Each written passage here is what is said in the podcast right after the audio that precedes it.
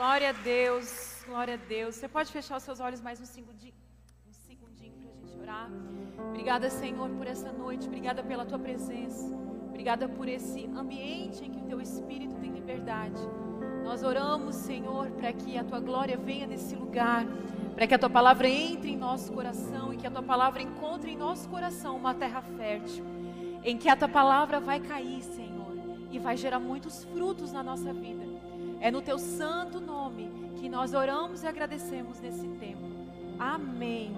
Glória a Deus, glória a Deus. Gente, que tema lindo dessa noite. Esse tema foi um tema que o Senhor me deu já nesse último mês. Tema que o Senhor tem falado e tem ministrado ao meu coração de forma até pessoal. Para a gente não parar de sonhar e a gente vai descobrir que muitas vezes a gente cansa ou a gente desiste né? Ou a gente acha que algumas coisas não são para mim. Será que o Senhor está me vendo? E eu sei que essa palavra vai tocar profundamente seu coração. Por isso, esqueça tudo lá fora. Né? Esse momento é o seu momento com o Senhor. Amém? Quem está aqui comigo faz assim? Amém? Amém. Provérbios 19, 21. É um versículo muito conhecido. Que ele diz o seguinte: Muitos são os planos no coração do homem Nesse primeiro, nessa primeira frase, a gente compreende algo, a gente entende algo. Nós somos seres dotados de planos, nós somos seres dotados de sonhos. O Senhor nos fez assim. O Senhor nos fez para planejar, o Senhor nos fez para sonhar. Inclusive, o propósito do Senhor vai prevalecer na nossa vida diante dos planos que a gente tem. O propósito de Deus ele não pode acontecer na nossa vida sem a gente tiver algum plano. Como Deus pode executar algo na nossa vida sem algum plano? Então Ele não está dizendo que é, a gente não deve sonhar. Muitas vezes a gente fala, né? Eu vou falar isso lá no final. Ah, eu quero sonhar os sonhos de Deus. E muitas vezes a gente tem uma impressão que sonhar os sonhos de Deus, muitas vezes isso nos tira a liberdade de sonhar ou a liberdade de planejar. E muitas vezes a gente não sabe para onde correr. Agora, Provérbios ele nos diz algo: muitos são os sonhos, muitos são os planos do nosso coração. E é importante que a gente sonhe. É importante que a gente tenha planos, né? É importante que você, a gente fez agora no final do ano de 2021, né? Hoje até ontem, eu abri da minha bolsa. Eu, eu, eu vou ficar com aquele papel na minha bolsa até dezembro desse ano o Profetize 2021. Quem esteve aqui no, ano, no final do ano do Profetize 2021? Nós fizemos quatro quintas-feiras, né? Trouxemos aqui quatro pastores, profetas, para declarar, profetizar. E a gente deu ah, uma folhinha escrita. Quem aqui escreveu? Teve gente que escreveu? Eu escrevi, né? E eu escrevi coisas do meu coração, coisas que eu quero, eu, a Cris, eu quero para o ano de 2022. E estava lá uma listinha. Ontem eu ainda abri e eu vi que algumas coisas ainda eu nem já estamos em março e eu nem iniciei. Né? Eu tinha colocado uma, uma coisa inclusive uh, para a primeira, para a segunda semana de fevereiro, uma meta e eu disse Senhor, já deixei o primeiro furo já no meu profetize aqui. Né? Mas ontem eu ainda li, eu disse, eu vou deixar isso aqui na minha bolsa até o final do ano. Por quê? Porque eu quero, eu oro e declaro aquilo ainda. Eu não desisti daquilo que eu escrevi. Então, é, se você não fez, faça. Todo ano eu tenho né, as minhas metas para o ano, aquilo que eu oro, aquilo que eu declaro. Algumas coisas acontecem, depois algumas coisas elas apagam no meu coração. Mas é importante, a primeira coisa que eu quero falar para você, de forma muito simples e de forma muito natural, sonhe, planeje. Tem pessoas que nunca planejaram nada na vida. É importante que você tenha planos. Ô Cris, planos aonde? Em todas as áreas da sua vida. Planos na sua vida familiar, planos no seu casamento, planos para os seus estudos. Sabe, algumas coisas. É, eu, eu comecei, algumas coisas a gente não pode entregar antes do tempo. Né? Mas eu comecei a minha segunda faculdade, eu falei para o meu marido, eu tenho um planejamento para os meus 40 anos. Então eu estou indo, né, dentro do meu planejamento, porque com 40 anos eu quero realizar algo que eu sonho para o reino de Deus, só que eu preciso passar por um longo processo, que eu sei que vai durar 6, 7, 8 anos ainda esse processo. Mas eu já estou visualizando, não sei nem se eu vou estar vivo amanhã. É isso que a palavra fala. Vocês ficam aí dizendo que estão construindo, que estão. Vocês não sabem nem se vão estar vivos amanhã. Mas não importa se a gente vai estar vivo ou não amanhã, importa que o Senhor nos deu essa capacidade, isso nós nascemos. Então, alguns planejamentos é para a semana que vem, alguns planejamentos é para alguns anos. É importante que você tenha planos, amém, irmãs? O que, que acontece? Muitas pessoas sonham, mas não trabalham. Muitas pessoas trabalham, mas não sonham. Isso é um problema para muitas pessoas. Para muitas pessoas que vivem frustradas, às vezes você vai começar a compreender hoje algumas frustrações da sua vida. Por que, que muitas vezes você não sai do lugar? Porque muitas vezes você chega numa idade, por exemplo, eu já conversei com algumas mulheres da tal da crise dos 30. Porque ela chega naquela idade, ela fala: Poxa, eu achei que com 30 anos eu ia estar casada com cinco filhos, passando as férias em Dubai. E aí ela chegou nos 30, cara, e não rolou quase nada disso. E aí ela começa a dar aquela tristeza do que, tipo, nunca nada vai acontecer na minha vida. Ou eu não realizei algumas coisas na minha vida. Então vem a frustração, que dizem que às vezes vem, vem aquela crise dos 30, algumas mulheres vêm a crise dos 40. Alguém teve essa crise? Eu estou falando porque eu tive a dos 30, gente. Alguém teve? Tem, né? Tipo, parece que a grande ficha do universo cai no dia do seu aniversário. Eu faço aniversário 7 de junho, anota aí no teu calendário, 7 de junho. Eu faço aniversário dia 7 de junho. Dia 6 de junho você está feliz. 7 de junho você diz, meu Deus, 30 primaveras. 45 primaveras. Aí vem alguém e diz assim: quantas primaveras? Tem uma hora que você não quer mais contar as primaveras, irmã. Né? E aí assim, é botox para lá, botox para cá. A gente já não quer mais gastar com algumas coisas, a gente só quer gastar com botox. Gente, eu estou lá economizando, economizando para o botox. Porque né, algumas coisas vão mudando na nossa vida. Então muitas pessoas sonham, sonham, sonham, sonham, vivem no campo da imaginação. Ela só sonha. Ela só sonha. Mas nunca realiza. Ela olha para a vida dela, ela é sonhadora a imaginação fértil. Mas você olha para a vida, nada é gerado a partir dela. Nada é gerado, nada acontece. Porque é uma grande sonhadora e pouco fazedora ou executora.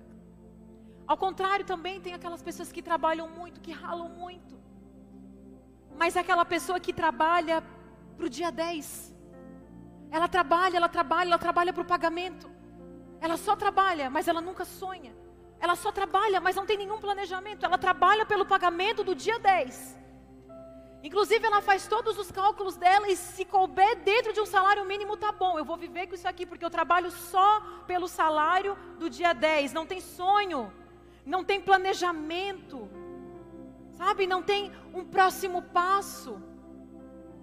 O que o Senhor quer nos ensinar hoje é que nós temos que sonhar mas que para que o propósito, mas o que prevalece é o propósito do Senhor. Para que o propósito do Senhor ele aconteça na nossa vida, nós temos que pegar todos os nossos sonhos, todos os nossos planos que estão no nosso do campo da nossa imaginação e a gente começar a colocar em prática. Sabe, às vezes a gente olha alguém e hoje o Arthur estava, eu é, antes de fazer a palavra eu estava conversando com meu filho e ele dizendo assim: Ó oh, mãe, eu queria tal coisa. E eu falei: Filho, começa. Aí ele dizendo assim: Ô oh, mãe, mas eu já queria ter tal coisa. Ele já queria uma coisa muito grande. E eu falei: Filho, eu vou te falar um princípio bíblico. Se você não for fiel no pouco, você nunca conseguirá chegar no muito. Às vezes você olha para a vida de alguém, a pessoa já andou algumas milhas à sua frente. E aí você olha para aquela pessoa e você diz: Nunca serei. Mas um dia aquela pessoa teve o primeiro passo. Um dia aquela pessoa teve o primeiro dia. Um dia aquela pessoa teve uma decisão. Uma, sabe, virou. É, é, ela entendeu, aconteceu algo e ela decidiu, e aquela decisão foi aos poucos, as pequenas decisões que de repente gerou uma grande mudança. E aí todo mundo olha para a pessoa e diz assim: Nossa, do nada a pessoa teve um sucesso. Não é assim que a gente vê as pessoas, sim ou não? A gente olha e diz assim: ó, ó, ó, do nada, tá com um carrão lá, ó, do nada apareceu com o diploma na mão, do nada.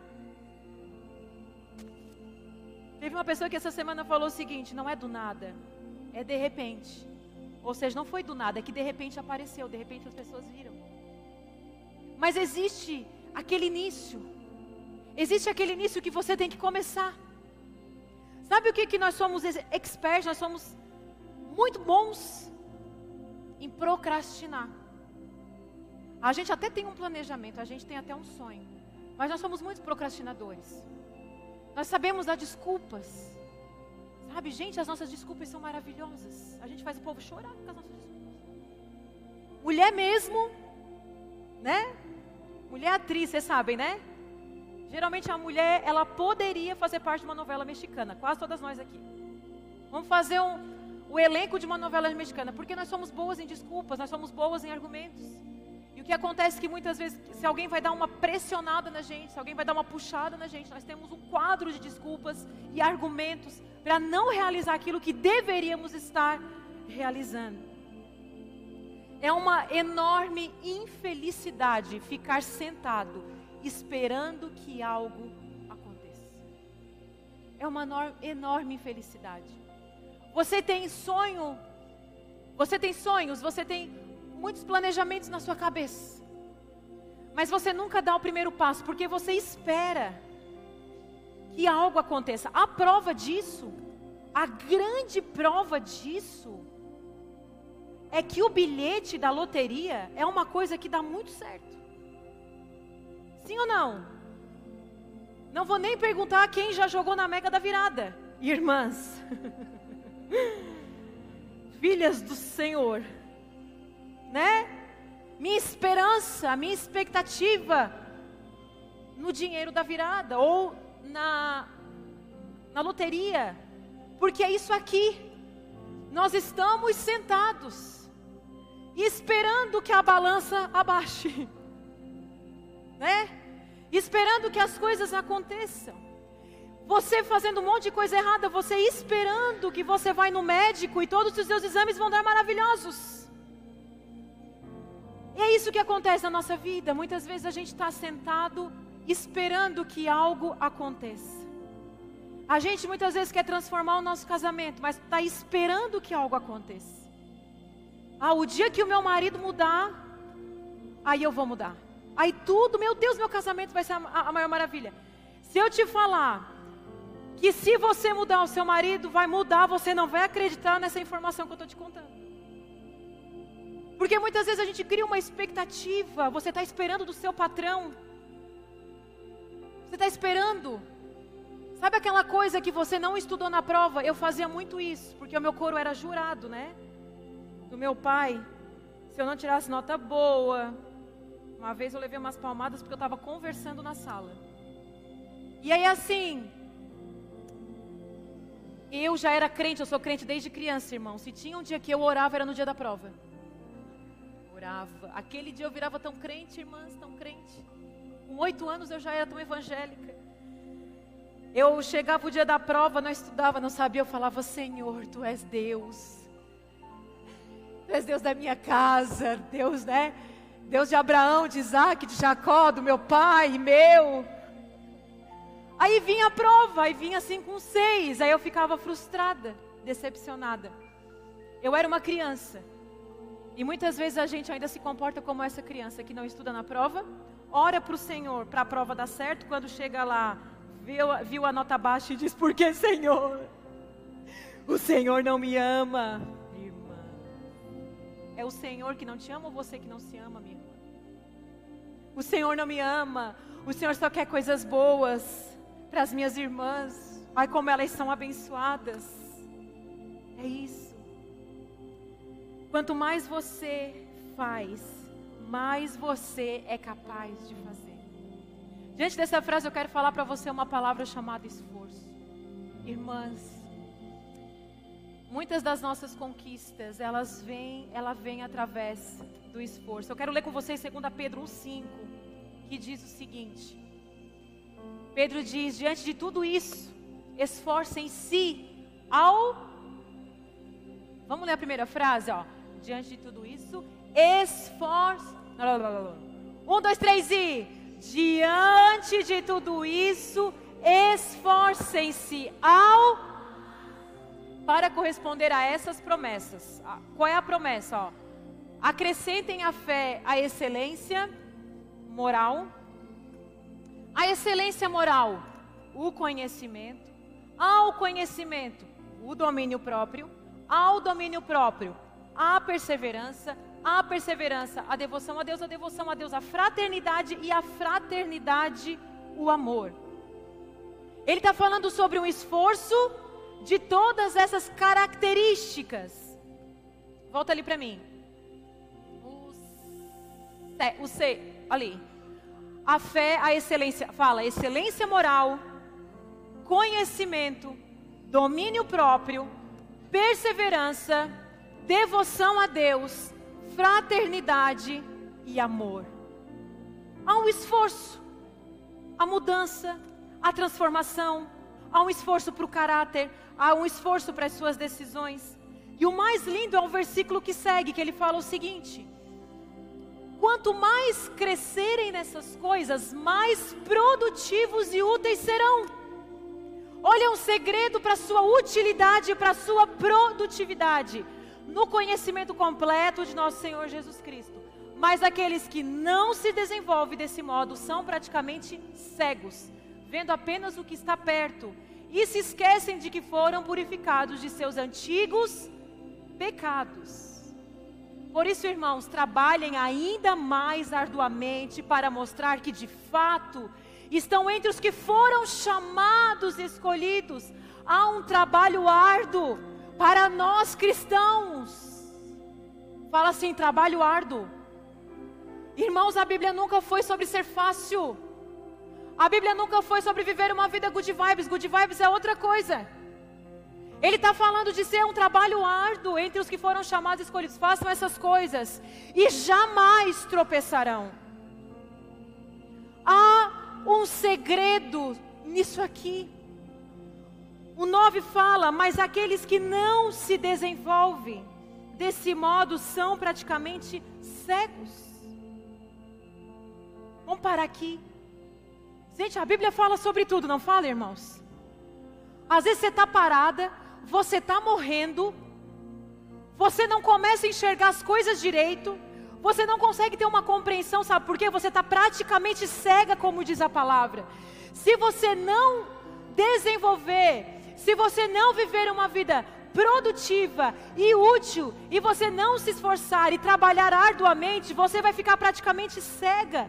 E por isso que muitas vezes as pessoas estão anos da fé, anos na igreja, mas não tem mais compreensão, não consegue compreender o que Deus está querendo falar para essa geração, não consegue mais compreender o que Deus está querendo falar para esse tempo, porque a palavra fala, estão praticamente cegos. E muitas vezes a gente não consegue mais sonhar, a gente não consegue mais planejar, a gente não tem ânimo, por quê? Porque muitas vezes as frustrações, elas ofuscaram a fé.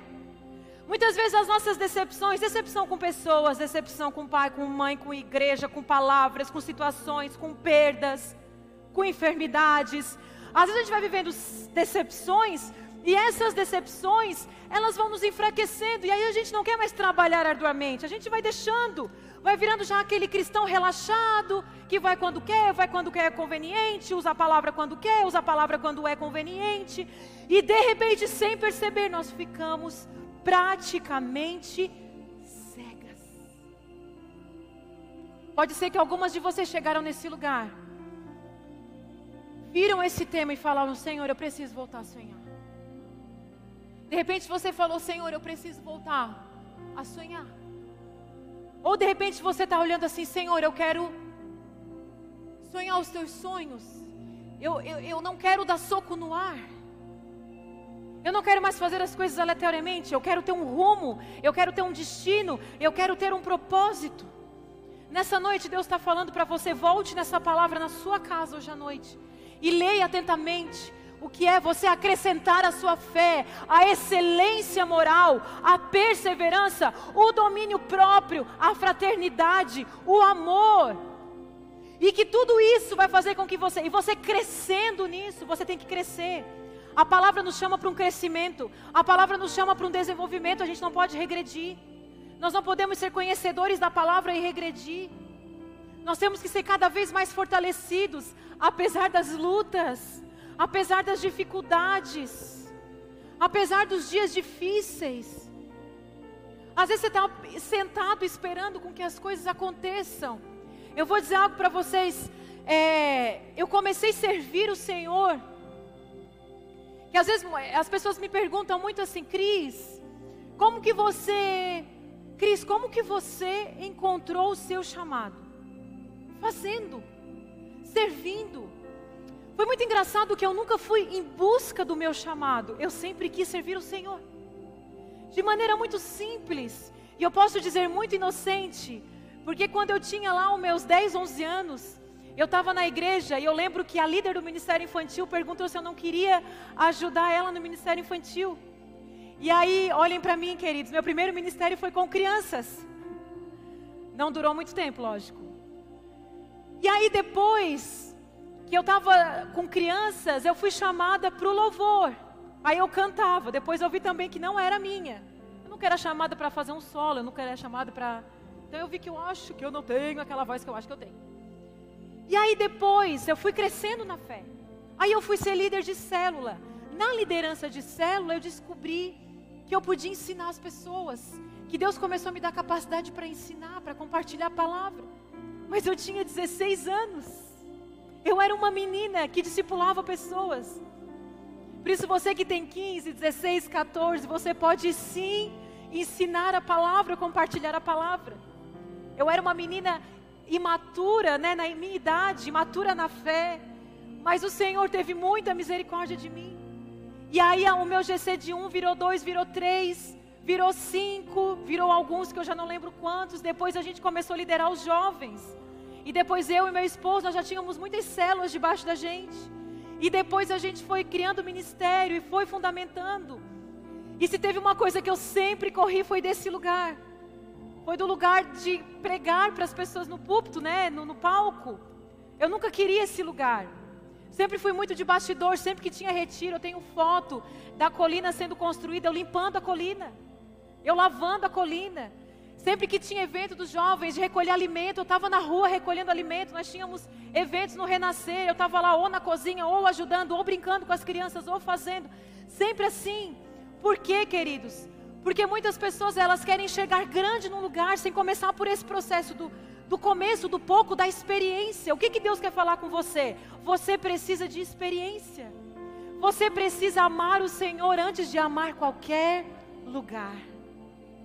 E quando você fala, Senhor, eis-me aqui, eu quero te servir, você não escolhe lugar, você serve. Você serve. Ai, pastor, eu não sei para que, que eu sirvo. As pessoas sempre falam, pastor, eu não sei para que, que eu sirvo. Eu falo, serve. Porque nesse lugar você vai descobrir tantos talentos você vai descobrir tantas preciosidades que existem dentro de você. Você vai descobrir que para algumas coisas você não serve. E está tudo bem. Como eu vejo que eu não tenho habilidade nenhuma para falar com crianças. Quando eu vejo as professoras do Ministério Infantil, eu falo, obrigada, Senhor. Por isso que não é para você ser igual a ninguém, porque se todas fossem igual a mim, coitada das crianças. Se todas fossem igual a mim, coitada da banda. Né? O Senhor nos fez de forma preciosa. Mas para você colocar para fora aquilo que você tem, sem expectativa de um lugar, mas com a expectativa de servir ao Senhor, porque nesse lugar Ele vai te trazer experiência. E aí, servindo a igreja, foi o lugar que eu fui mais machucada, foi o lugar que eu fui mais ferida, foi o lugar que as pessoas riram de mim, foi o lugar que as pessoas duvidaram do meu caráter. Foi do lugar que eu vi coisas que me machucaram, que me feriram. Eu lembro que teve uma situação da igreja, que na época eu era. Estava no momento de estar apaixonada pelo meu marido. E aí eu falei para ele assim, eu, eu, vivi uma situação que eu falei assim para ele, eu nunca mais. Ali a Jezabel estava querendo sair, né? E eu olhei para ele, a gente saiu de uma reunião, eu falei para ele assim, eu nunca mais eu coloco o pé numa igreja. E ele olhou para mim e disse: Nós vamos obedecer casar, né, irmãs? E eu disse: Amém. Amém, queria casar. E eu disse: Amém. Naquele momento, O Senhor teve tanta misericórdia, porque quando eu lembro desse dia, eu saí daquele momento com esse coração. Eu disse: Eu nunca mais coloco pé numa igreja. E aí foi aquele dia que até hoje eu lembro, eu disse: Senhor, como tu teve misericórdia de mim. Porque aonde eu estaria? Aonde eu estaria, Senhor, se eu não estivesse passado por aquela mágoa, passado pelaquela situação? Aonde eu estaria? Com certeza eu não estaria aqui. Então, às vezes, o Senhor vai ter que trabalhar no seu ego. O Senhor vai ter que trabalhar no seu orgulho. Sabe, sabe o que, o Senhor estava fazendo? O Senhor estava me esmagando. Porque para onde o Senhor ia me levar, eu não podia ter resquício de ego. Eu não podia ter resquício de nada no meu coração, de soberba, de orgulho, de me achar a bolachinha mais recheada do pacote.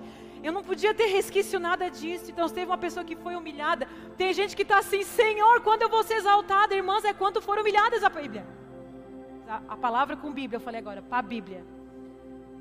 É o que a Bíblia fala. Os humilhados serão exaltados. A gente vai passar pelo processo de humilhação. E quem aqui quer ser humilhada? Amém, irmãs? Vocês não querem. Porque o dia que a gente está sendo humilhado é o dia que a gente tem raiva de Deus e do mundo. É o dia que a gente se sente injustiçada. Mas a palavra fala que a justiça do homem não, a ira do homem não produz a justiça de Deus. Muitas vezes a gente está irada. A gente fala, Senhor, vinga a minha causa porque os meus inimigos vão ver a minha vitória e eu vou pisar na cabeça dos meus inimigos. Irmãs, o Senhor não está afim dessa vingança. O Senhor vem e diz: perdoa. Quantas vezes, Senhor? 70 vezes 7. O Evangelho, ele é confrontador. Não é sobre a minha justiça, é sobre a dele é sobre a dele que opera. Saia do comodismo. Por quê? Porque o comodismo, a murmuração, a improdutividade, a futilidade é uma cegueira. É uma cegueira. Você, ser, você está no seu comodismo. Gente, eu tenho que sair o tempo inteiro do meu comodismo. Eu tenho que sair o tempo inteiro do meu comodismo.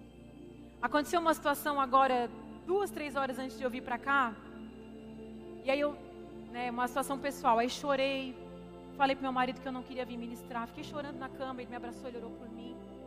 E ele, aí, tipo assim, amém, amém. Lavei o rosto, fiz uma maquiagem e vim para cá. Tem horas que a gente não tem força. Os problemas que batem na sua porta e batem no meu. As situações vêm, nos ferem. Você levanta o rosto, passa um rímel e vem compartilhar da palavra do Senhor. Porque nunca é sobre mim. É sempre sobre a palavra. Então eu quero dizer para vocês que o comodismo não é o nosso lugar, não dos cristãos. O mundo tenta te dizer que o teu sucesso está ligado ao teu comodismo. Inclusive tem, acha que, tem gente que acha que Deus abençoa aquele que tem riquezas. Tem gente que correlaciona a bênção às riquezas. Querido, se Deus abençoasse aquele que tivesse riquezas, Paulo seria um amaldiçoado. Porque Paulo vai dizer para a gente eu passei por muita prosperidade, mas eu passei por fome e dificuldade. E eu soube ser feliz e contente em toda e qualquer situação. Esse é Paulo dizendo para a gente. Tem dias que você pode estar lá, mas tem dias que você vai estar lá. E não é porque você está passando uma necessidade financeira que Deus não está com você. Isso é uma teologia contrária à Bíblia. A Bíblia nunca fala sobre isso. A Bíblia nunca correlaciona a riqueza material com a bênção de Deus. Tem gente que se acha muito abençoado porque é rico. Deus nunca falou isso. Você é rico porque você é inteligente, trabalha estuda. Parabéns, faça isso, você vai enriquecer. E é de Deus que você prospere. Mas isso não quer dizer, porque tem gente que justamente quando tem muito, é que vai abrir mão. Queridos, esses dias eu estava numa roda de pastoras, eu mais três pastoras. Nós quatro, falando do processo que nós tivemos que abrir mão do nosso diploma. Eu sou formada, uma era dentista, a outra era formada em publicidade e propaganda e a outra era formada em pedagogia. Uma, inclusive, disse: A minha mãe ficou muito frustrada quando eu abandonei meu diploma e a empresa dos meus pais, porque eu fui para o meu chamado. A minha mãe me ligava e dizia: Filha, tu vai, tu vai conseguir pagar tuas contas, tu vai conseguir comer. Ela, formada em publicidade e propaganda. A outra, dentista, com consultório aberto. Deus disse: Fecha o teu consultório para me servir. Inclusive, pessoas vão passar por esse processo de renúncia. Queridas, nós precisamos entender o quanto a murmuração ela nos deixa cega. Porque a murmuração, sabe o que, que acontece com a murmuração? Quantas de vocês aqui já quiseram assim um, ai, uma atenção, um carinho, chama atenção? Sou eu? Ai, bati a porta com força mesmo para ele ver. Quebrei o prato na frente dele para ele ver o que que, né? A gente é carente, gente, também sou. Aí a gente fica, ó céus, ó vida, ó luta. E aí a gente começa a murmurar. E a gente começa a fazer um drama em cima dessa murmuração. Eu falei, Senhor, nunca deixa eu conquistar nada, porque eu estou fazendo um drama em cima de uma situação. Eu vou dizer algo para vocês. Pare de fazer drama em situações que você já deveria ter amadurecido. Você pode dar um glória a Deus? Eu vou repetir porque tem gente que está ainda processando o que eu estou falando. Pare de fazer drama em situações que você já deveria ter aprendido. Irmãs, você está rodando na terceira série.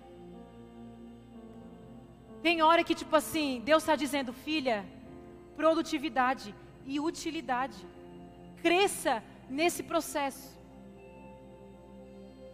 Mas aqueles que não desenvolvem, existe um mal em não se desenvolver.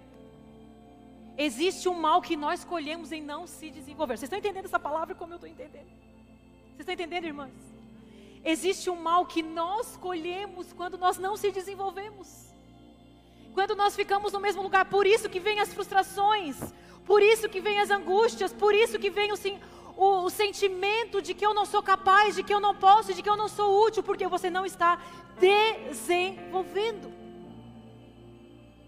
O segundo tópico é renúncia, Lucas 5:1.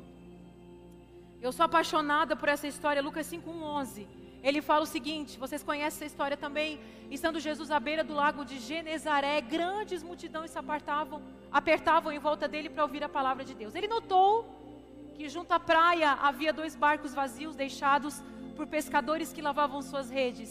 Entrou num dos barcos e pediu a Simão, seu dono, que o afastasse um pouco da praia. Então sentou-se no barco e dali ensinou as multidões. Quando terminou de falar, disse a Simão: Agora vá para onde é mais fundo e lancem as redes para pescar. Simão respondeu: Mestre, trabalhamos durante a noite toda e não pegamos nada, mas por ser o Senhor que nos pede, vou lançar as redes novamente. Dessa vez as redes ficaram tão cheias de peixes que começaram a se rasgar. Então pediram ajuda aos companheiros do outro barco, e logo os dois barcos estavam tão cheios de peixes que quase afundaram. Quando Simão Pedro se deu conta, do que havia acontecido, caiu de joelhos diante de Jesus e disse: Por favor, Senhor, afaste-se de mim, porque sou um homem pecador. Pois ele e seus companheiros ficaram espantados com a quantidade de peixes que haviam pescado. Assim como seus sócios, Tiago e João, filhos de Zebedeu. Presta atenção nesse detalhe aqui, ó. Detalhes que eu amo. Pedro tinha sócios. Jesus respondeu a Simão: Não tenha medo, de agora em diante você será pescador de gente. Assim que chegaram à praia, deixaram tudo e seguiram Jesus. Graças a Deus que aqui os sócios não teve aqui uma quebra na sociedade, amém? Não teve aquele rolo de sociedade que a gente vê por aí. Glória a Deus que os três entenderam e foram. Eu vou ficar no 11, contei a história para vocês para ficar no 11. O que que acontece?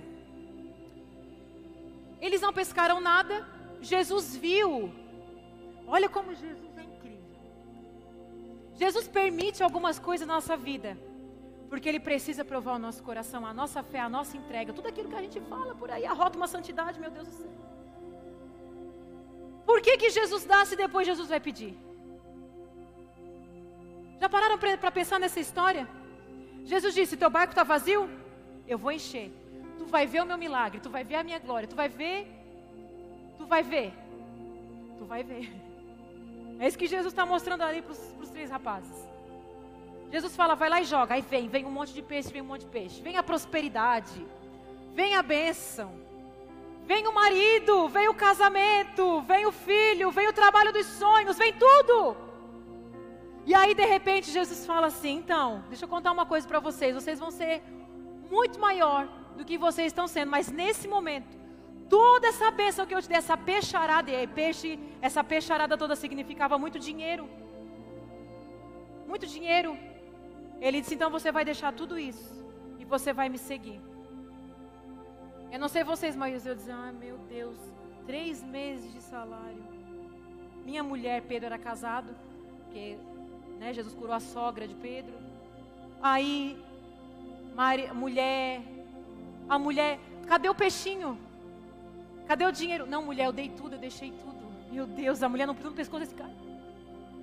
Se a gente, mulher, o marido, de falasse assim, eu dei um valor de oferta, você diria amém ou você pularia no pescoço do seu marido? Porque tem mulher que faz isso. O marido chegou e disse, dei todo o salário do mês. Meu Deus. Vamos parar para pensar nessa história, vamos se colocar no lugar. Aí Jesus fala, vem. E assim que chegaram à praia, eles deixaram tudo e seguiram Jesus. Esse cesto aqui que eu coloquei para vocês, que a Luana me deu. Cadê a Luana? Que a Luana me deu. Até com o coração, eu disse: Deus, me mostra uma coisa para eu levar. E depois eu vi que tinha um coração ali. Isso aqui são as nossas conquistas, são os nossos sonhos, os nossos planejamentos. Tudo aquilo que a gente desejou, tudo aquilo que a gente quis. Sabe quem deu? O Senhor. Ele que deu, Ele que permitiu. Mas a renúncia, ela requer você entregar tudo para o Senhor. Tem gente aqui que está me ouvindo, que você não está entregando migalhas, o Senhor quer te dar tanto. Sabe o que, que Deus estava mostrando, pra, sabe o que, que Jesus estava mostrando para Pedro? Que você está me entregando é migalhas diante do que você vai ser para mim. Mas tem gente que é apegada às migalhas. Tem gente que não consegue entregar. Queridas, eu eu fiz a faculdade dos meus sonhos. Eu me formei, eu fui para o mercado de trabalho. Quando eu estava trabalhando, estava numa empresa, é, eu era, eu me formei em design de moda e eu era estilista numa indústria. E num dia, voltando do trabalho, o meu marido disse assim: Ô Cris, é, já falei isso para vocês algumas vezes. Senhor está tá me chamando, eu sei que eu vou ser pastor um dia. Na hora, gente, eu vi tudo aquilo que eu tinha conquistado, que eu tinha planejado, que eu tinha construído. Eu fiz o TCC, eu engravidei sem planejar, engravidei do Arthur. No último semestre da faculdade, eu fiz um TCC. Por isso que você é capaz de, sabe, você é capaz muito mais do que você imagina. A sua capacidade é muito maior do que você imagina. Com três meses eu voltei a trabalhar, fiz o meu TCC, apresentei o meu TCC, peguei o meu diploma, continuei trabalhando. Meu filho tinha três meses de idade, dando de mamar, sem dormir à noite e a vida segue. Meu filho está com 12 anos, lindo, maravilhoso, bem lindo por sinal. E foi quando naquele, naquele dia eu disse assim: ah, se tu quiser ser pastor, tu seja, eu não vou ser desse negócio. Eu falei para ele, eu já falei para ti que eu não sou desse negócio, né? De novo aquela mulher. Gente, Deus tratou tanto meu coração. Como diz a, a minha, a minha amiga, quem te viu, quem te vê. E aí, naquele dia eu falei para ele, na hora me veio assim, cara, não estudei à toa. E por muito tempo eu senti que eu joguei um diploma na gaveta, assim, né? Foi quando depois eu voltei a trabalhar, os meus dois filhos, assim, foram um marco na minha vida, porque o Arthur foi quando eu me formei, fui para o mercado de trabalho, a Anne foi quando eu renunciei tudo isso. 2013 eu disse, vou ter a minha filha e vou renunciar tudo isso, vou ver o que, que Deus quer da minha vida. Foi um ano que eu fiquei em casa, que eu falei das minhas crises dos 30, foi aí. Eu fiquei um ano em casa, um ano tendo crise de identidade, porque eu abandonei tudo. Por, por que, que eu estou contando isso para vocês? Porque nada daquilo que vai, nada daquilo que você vai renunciar vai ser fácil. Nada daquilo que você vai renunciar vai ser sorrindo. Eu vou passando pela prova dando glória a Deus, eu falo essa música, hum, a gente faz assim, irmãs. Eu vou passando pela. A gente na igreja a gente canta. Eu dando glória a Deus. As irmãs canelinha de fogo, glória, dando glória a Deus. Mas a hora que a gente está passando na prova, irmãs, eu estou passando pela prova. Dando glória a Deus. Porque a renúncia vai exigir. A renúncia vai exigir muito da gente. Vai exigir reputação. Aí às vezes eu pensava, né? O que, que meu pai e minha mãe vão pensar de mim? Claro, tem a preocupação de pai e de mãe, né? Essa minha amiga pastora, ela falou, a minha mãe me ligava todo mês, ô oh, filha, é, tu tem dinheiro para pagar tuas contas? Ela falava, mãe, eu tenho. Ela disse, Cris, a minha mãe durante muito tempo me ligava todo mês perguntando. E ela falava, olha, eu estou preocupada com os meus netos. Para botar o peso mais ainda, dizendo, tu te formou, tem uma empresa te esperando e tu renunciou tudo isso para viver o teu chamado. Então tem pessoas aqui que Deus está te pedindo, mas você não quer entregar, porque você não quer entregar os peixes. Está bom demais aquilo que o Senhor te deu, foi Ele que te deu. Foi Satanás, não, foi o Senhor que deu o peixe para Pedro. E naquele momento Pedro teve que renunciar. O meu último tópico é viver os sonhos de Deus. Provérbios vai dizer o seguinte: consagre ao Senhor tudo o que você faz, e os seus planos serão. É a diferença. É a diferença de quando nós sonhamos, mas sonhamos os sonhos de Deus. É aquele processo de você falar assim: Senhor, eu sonho, eu planejo, mas eu quero sonhar os teus sonhos, eu quero viver o que tu tens para mim. Então, tudo que você for sonhar, tudo que você for planejar, que o Senhor seja o centro desse sonho, desse planejamento. Que tudo seja para a honra e para a glória do Senhor. Inclusive aquilo que você vai comprar, inclusive as férias que você vai tirar, tudo, queridos, é para honra e para glória do Senhor. Sabe quando eu casei, meu apartamento era bem pequenininho. E nós nunca deixamos de fazer células GC por causa de tamanho de sala. Quem é dessa época aqui vai lembrar que nós fazemos num quadradinho. Tinha dia que nós tinha 20, 25 jovens num sofá. O meu sofá tinha 1,80. Mas tinha 20, 25 pessoas sentadas na sala do meu apartamento. Reunião, GC, reunião. E milhares de líderes foram formados naquela sala daquele quadradinho. Muitos líderes foram formados ali. Sabe o que eu estou querendo dizer para vocês? Comece no pequeno. Sabe, e depois o Senhor me deu um, um apartamento maior e de novo a minha casa eu nunca reclamei porque a minha casa está suja, porque a minha casa é, sujará a minha casa. Querido, eu tinha prazer de abrir a minha casa, servir café. Quantas vezes as pessoas. Tinha gente que já chegava. Eu lembro uma vez que a Jéssica chegou até hoje um bolo de chocolate inesquecível. A Jéssica está aí. Ela chegou assim, vim para reunião com bolo de chocolate. E aí a gente vinha e fazia reunião. Senhor me deu um apartamento maior de novo, reunião e reunião. Essa semana eu precisei de uma sala é, para uma reunião que eu quero fazer. Vou fazer lá na da, da Kátia. E aí eu falei assim, ai Rob, o Senhor está preparando uma nova sala para gente. Porque, queridos, tudo que eu faço é para que aquilo que eu tenho, aquilo que eu possuo, é tudo para a glória e para a honra do Senhor. Abrir a porta da minha casa, receber as pessoas, fazer um café. Uma vez eu chamei uma pessoa, uma, uma menina da igreja, para tomar um café na minha casa. E eu não sei porquê, mas naquele dia o Senhor falou para mim: faz uma mesa para ela. E eu montei uma mesa para ela, eu botei prato, pires, xícara, copo de suco, e eu montei uma mesa só para ela. Não sei se ela está aqui hoje. E até esse pouco tempo de, de, ela, me, ela me mandou um testemunho dizendo, pastor, aquele dia transformou a minha vida. Quando ela sentou na mesa, ela disse, pastora, é, para que, que é esse copo? E eu disse, para suco. E ela disse, uma xícara. E ela disse, eu nunca sentei numa mesa posta. E eu não sabia. E eu fiz aquilo. Na verdade, era o Senhor curando o coração dela. E aí, o que, que aconteceu com essa menina? Ela casou na nossa igreja. E quando ela casou, ela começava a me mandar as fotos do que ela comprava para casa dela. Ela mostrava as xícaras. E aí, às vezes ela fazia comida e ela mostrava e dizia, pastora, olha a mesa que eu estou fazendo para o meu marido. Ela disse, eu nunca tive isso na minha casa. Minha casa tinha uma caneca. E a caneca para o café era a caneca para o suco, era a caneca da água. Sabe o que, que Deus quer fazer com a gente? Deus quer abrir o nosso coração para que as pessoas possam ser transformadas naquilo que o Senhor nos deu e que para a gente às vezes é simples. Eu fui criada num ambiente assim, mas nem todas as pessoas foram criadas num ambiente assim. E naquele dia o Senhor estava preparando ela para o casamento dela. Hoje ela é uma líder na igreja, até hoje ela é uma líder na igreja, casada. E que quando ela mostra a casa dela, mostra a mesa dela eu entendi o que o Senhor fez naquele dia. Às vezes você acha que Deus vai falar com alguém assim de uma palavra do púlpito.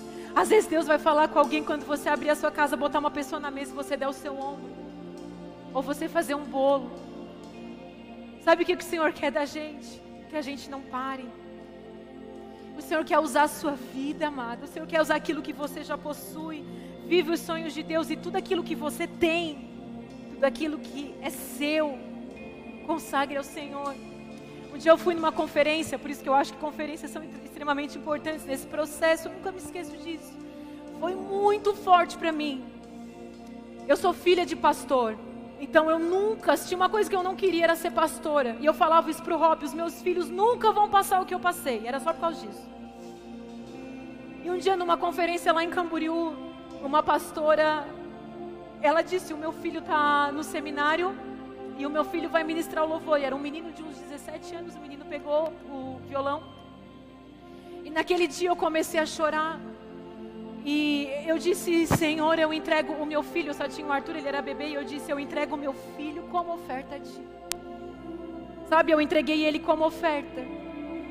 E eu disse, Senhor, nunca me deixa, nunca me deixa passar os meus traumas para o meu filho porque eu posso privá-lo de viver experiências contigo. Aquele dia foi uma cura e eu entreguei meu filho como oferta. Nessa noite, consagre ao Senhor todos os seus planos, consagre os seus sonhos. Você que não sonha mais, o Senhor está restaurando os seus sonhos nessa noite. Eu quero dizer algo para você: consagre o seu casamento. Tem mulher que sabe, passa uma luta no casamento, consagre o seu casamento, fala, Senhor, eu te entrego. Que que eu tenho que fazer? Consagre a sua profissão, gente. Algumas mulheres, como eu, entregaram a sua profissão para o Senhor. Mas a maioria de vocês vão viver justamente os desafios da sua profissão lá fora. Você vai ser uma manicure, uma vendedora, uma advogada, uma enfermeira, uma fisioterapeuta, uma professora, como precisamos de professores, de educadores. O Senhor vai usar você lá no lugar em que você está. Mesmo assim, você vai ter que renunciar, você vai ter que entregar, você vai ter que se permitir passar pelo processo de ser ensinado, de ser lapidado, de entregar e de consagrar ao Senhor, porque só nesse lugar é que aquilo que você faz vai ser bem sucedido não bem sucedido aos olhos do mundo, não bem sucedido aos olhos dos homens, mas bem sucedido aos olhos do Senhor. Se coloque de pé nessa noite. Se derrame aos pés do Senhor. Eu sei que nessa noite o Senhor falou com você. Eu sei que muitas mulheres vieram aqui nessa noite confusas, perdidas. Mas hoje o Senhor está te chamando para perto e Ele está te dizendo: Eu estou trazendo você para perto de mim. Eu estou trazendo você para perto de mim. Tem mulheres aqui que querem sumir. Tem mulheres aqui que falam assim: Senhor, me leva para outro lugar, me leva para morar no meio do mato. Quantas de nós já desejou isso? Já desejou morar no meio do mato? Já desejou, sabe, se isolar? Deixa eu ficar aqui quietinha dentro do meu quarto. Mas o Senhor não quer nesse lugar. O Senhor te chama para fora e Ele fala: Filha, vai ser tempo de renúncia. Vai ser tempo de entrega, porque para que você cresça, para que você cresça, para que você desenvolva, e ali você vai ser produtiva para o reino do Senhor. Oh Espírito Santo, comece a orar, comece a orar. A sua oração. A sua oração, fala: Senhor, tem misericórdia de mim. Se você está fraca, fala: Senhor, eu estou fraca. Senhor, eu não tenho forças. Senhor, me posiciona nessa noite. Comece a orar. É a sua oração. É a sua entrega nessa noite. Oh, aleluia. Matar os seus sonhos. coração. Cante essa música. Se lançaram você numa cova. Aleluia. Ferido, perdeu a visão. Se tentar matar os teus sonhos, sufocando o teu coração. Se lançaram você no colo. Mas essa música. Eu quero que você olhe para esse lugar aqui e você ore e fale: Senhor, o que, que eu vou ter que renunciar? O que, que eu vou ter que entregar? O que, que eu vou ter que jogar nesse cesto? Eu não sei, queridas, o que Deus está falando para ti, mas algumas mulheres Deus está falando: entrega para mim tal coisa. Entrega para mim tal coisa. Nesse processo de renúncia, nesse processo de você entregar os peixes, é que Deus vai fazer grandes coisas na sua vida.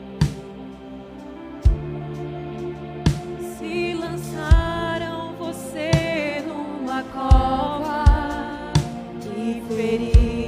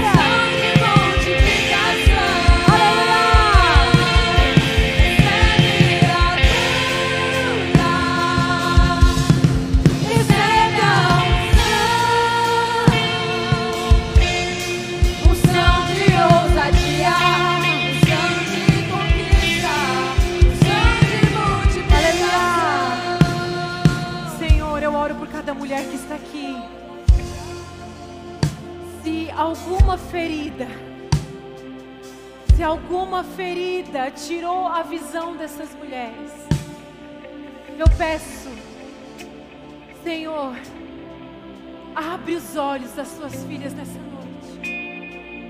Abre os olhos para que elas vejam a tua glória. Abra os olhos para que elas vejam quem elas são no Senhor. Abre os olhos das tuas filhas, cura toda ferida, cura todo passado, cura todo trauma, cura toda história, toda palavra, todo sentimento, toda baixa autoestima, tudo aquilo que nos afasta da tua presença. Mulheres aqui que têm um chamado, que têm um potencial na mão do Senhor, mas as feridas te cegaram mas as feridas te cegaram e nessa noite o Senhor está falando, filha, você vai voltar a sonhar os meus sonhos. Não são mais os seus, é mais aquilo que você quer e vai doer, porque a gente abre mão daquilo que a gente quer dói. Mas lá na frente a gente vai dizer, Senhor, obrigada, porque eu fui ousada, obrigada porque eu tive coragem. É quando você começa a viver aquilo que o Senhor formou em você desde o início. É quando você faz o seu original. É por isso que nós temos a conferência originais para Deus resgatar o nosso original. Para Deus resgatar as mulheres da sua originalidade. Enquanto o mundo tenta nos corromper, enquanto as situações tentam nos frustrar, enquanto palavras tentam nos tirar para o propósito, aquilo que nós somos feitas, o Senhor vem e cura, e liberta, e nos posiciona, e nos traz de volta para o lugar que é nosso. Nessa noite o Senhor está te falando, eu estou trazendo o lugar que é seu. Por muito tempo você estava perdida, você estava perdida, mas o Senhor está dizendo: Eu trouxe você para o lugar que é seu. Não permita que as distrações te roubem do lugar da presença do Senhor. Não permita. Receba a cura nessa noite. O que tem travado o seu coração, começa a liberar palavras sobre a sua vida. Sabe, essa música eu já tenho declarado desde que o Senhor me deu o tema. De conquista, unção de multiplicação. Declare sobre a sua vida. Sobre o seu coração, declare para você. Nós vamos fazer diferente. Você vai pegar a mão da irmã que está do seu lado. Quem ainda tem medo, não pega, mas não de frente, isso de frente assim vai. E você vai declarar: recebe a cura. Você vai declarar para sua irmã. Declara para ela, declara, fala, minha irmã, recebe a cura. Recebe a unção nessa noite.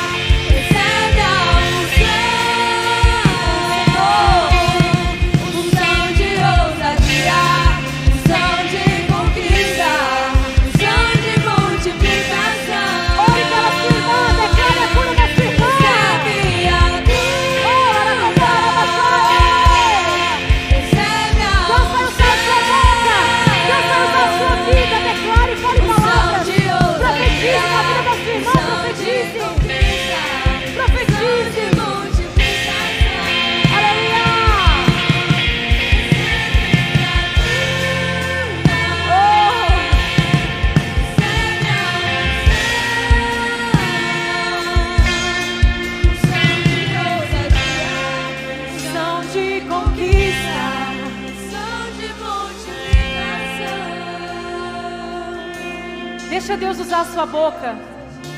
Fale palavras de amor a essa pessoa que está do seu lado. Libera palavras do Senhor. Fala o que, que você acha que Deus vai fazer na vida dela. Eu acho que Deus vai te levantar nisso. Eu acho que Deus vai te usar nesse lugar. Olha para ela vendo o que, que ela é boa. Você é carinhosa, você é amorosa. Fala para ela, elogia ela.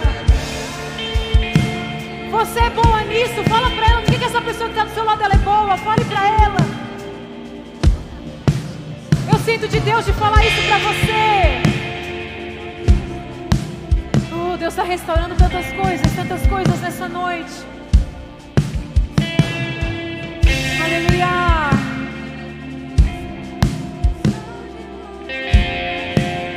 Ei, mulheres, se permita ser usada por Deus. Se permita ser voz de Deus. Se permita ser voz de Deus. Oh Senhor, nós estamos na tua presença. E a tua presença é um lugar de cura, de restauração. A tua presença é um lugar de liberdade. A tua presença é um lugar de posicionamento. Oh, aleluia. Quando você vê pessoas, fale para ela que o seu, o que está dentro do seu coração. Sabe, sábado, eu, a gente deu um presente para uma pessoa e eu peguei um cartão e eu escrevi algo para essa pessoa no sábado. E hoje pela manhã, olha, sábado, segunda, terça, quarta, quinta. Quatro dias depois, essa pessoa disse que pegou o bilhete, jogou, o cartão e jogou na bolsa. E ela disse: depois eu leio e esqueceu. E hoje ela me manda um texto dizendo: eu passei um dia muito difícil. ela disse: foi muito difícil. E eu vasculhei a minha bolsa para pegar um amarrador e o teu bilhete estava lá dentro, teu cartão estava lá dentro. E ela me bate a foto do cartão. E ela disse: Obrigada, porque cada palavra foi para mim nesse dia. E eu falo: Deus, como tu é perfeito. Não era para ela ter lido no sábado, não era para ela ter lido no domingo, nem na segunda. Foi na quinta-feira que ela abre a bolsa e Deus mostra algo para ela. Vou dizer algo para vocês: seja rio de Deus. Seja rio de Deus nas coisas mais simples. Sabe, mulheres, eu vou dizer algo para você. Acredite em milagres. Acredite em milagres. E eu falei para essa pessoa como Deus cuida da gente nos detalhes. Como Deus cuida da gente nos detalhes. E às vezes Deus vai usar a sua vida. Nunca perca a oportunidade de falar. De dizer, eu vejo isso em você. Você é maravilhosa nisso, você é boa nisso. Deus vai te usar nisso dessa pessoa que está do seu lado. Às vezes você vê algo nela e você não consegue. Hoje é o dia. Porque às vezes uma palavra sua vai despertar um sonho no coração, um sonho que estava adormecido. Às vezes a pessoa vai dizer assim: Você é muito boa nisso. Aí a pessoa vai dizer: É, nossa, nasceu algo. Se deixe ser usada por Deus. Deixa Deus usar você. Seja um rio de Deus na terra. Nunca ache que é pequeno. Nunca ache que é simples. Deus é um Deus de detalhes. Amém, minhas irmãs? Dê uma salva de palmas ao Senhor. Glória a Deus. Glória a Deus por essa noite. Ai, tá um ambiente tão gostoso, né? Sim ou não? Que gostoso. Eu sou suspeita, eu falo com meu marido. Se tem um lugar que é legal, se tem um culto que é legal nessa igreja de mulheres. Eu vou indicar para vocês três livros, tá? Não porque a gente quer vender lá, porque a gente não precisa disso. Mas por que, que eu indico alguns livros aqui para vocês? Todos os livros que eu li, eu indico dizendo, pelo amor de Deus, leia. Porque na sociedade que a gente está vivendo, lembram que uma das características que Pedro falou é crescer em conhecimento? Vocês se lembram disso? Ô crente, nós temos que ser inteligentes. Nós temos que parar de ir para a internet e ser conservadores só de retórica. Vocês sabiam disso? Nós temos que parar de ser conservadores só de retórica, a gente tem que ter ação, a gente tem que ter conhecimento.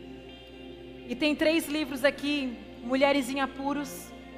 Você está em apuro, mulher, de livro para você. Ah, eu vou lá correndo comprar. Não, mas ele não é, não é para mulher desesperada, né? Parece meio que estou desesperada, eu vou ler esse livro. Mas esse tem um capítulo desse livro que transforma, transforma a minha vida completamente. Jogando aqui no baú da felicidade. Esse livro aqui é um livro que todas as minhas líderes do primeiro time leram. Vai ser um livro que todas as líderes de GC no próximo sábado agora eu vou dizer para ler, já estou adiantando. O grupo da Samanta eu acho que vai começar a ler em Feminilidade Radical. É um livro que você vai ter uma noção do que é o feminismo. Então você, mulher cristã, leia esse livro para ontem. Tá? Ele vai te dar não aquela coisa, ah, eu não concordo. Não concordo? Porque não está na Bíblia. Tem que sair desse nível de argumento, tá, irmãs? Nível raso de argumento. Então leia esse livro aqui. Primeiro esse, tá? De todos que eu estou dando, primeiro esse. Esse aqui é o livro do meu coração, todos são. Mas esse aqui, Oito Mulheres de Fé, é um livro lindo, é um livro que dá para você comprar e depois botar como, tipo, sabe a Bíblia no Salmo 139, lá que o pessoal deixa aberto? Tipo, é um livro até para deixar de decoração, porque ele é lindo, capa dura, para dar de presente. Fala sobre oito mulheres. É, um, dois, três, quatro, cinco. Ah, é oito, tá aqui? Oito, bem grande. Oito mulheres de fé. Gente, tem a história de várias mulheres incríveis aqui. Ai, gente, é, é incrível. Assim. Ele é um, um livro que conta a história de oito mulheres de fé. Se você se você terminar de ler esse livro e você não quiser conquistar o um mundo, tipo, você não entendeu o que está escrito aqui. Leia esses livros aí, dá de presente. Vão ler, gente. Sai da internet, sai do Instagram. Tá sofrendo porque vive no Instagram, vive se comparando. Sai do Instagram, vai ler um livro. Em nome de Jesus. Levante a sua mão então. Glória a Deus. Obrigada, Senhor, por essa noite. Obrigada pela tua presença. Obrigada porque tu és um Deus de amor, tu és um Deus de cuidado. Nós nos sentimos tão amadas aqui, Senhor. Obrigada porque o Senhor tem cuidado da nossa vida nos detalhes. E nós te amamos em todo tempo. Que a gente possa crescer e amadurecer para que o Senhor use a nossa vida para a honra e para a glória do teu nome, eu abençoo cada mulher que está aqui. Que sejam extremamente abençoadas. Tenham um final de semana abençoado. Nos vemos no domingo. Beijo! De ousadia.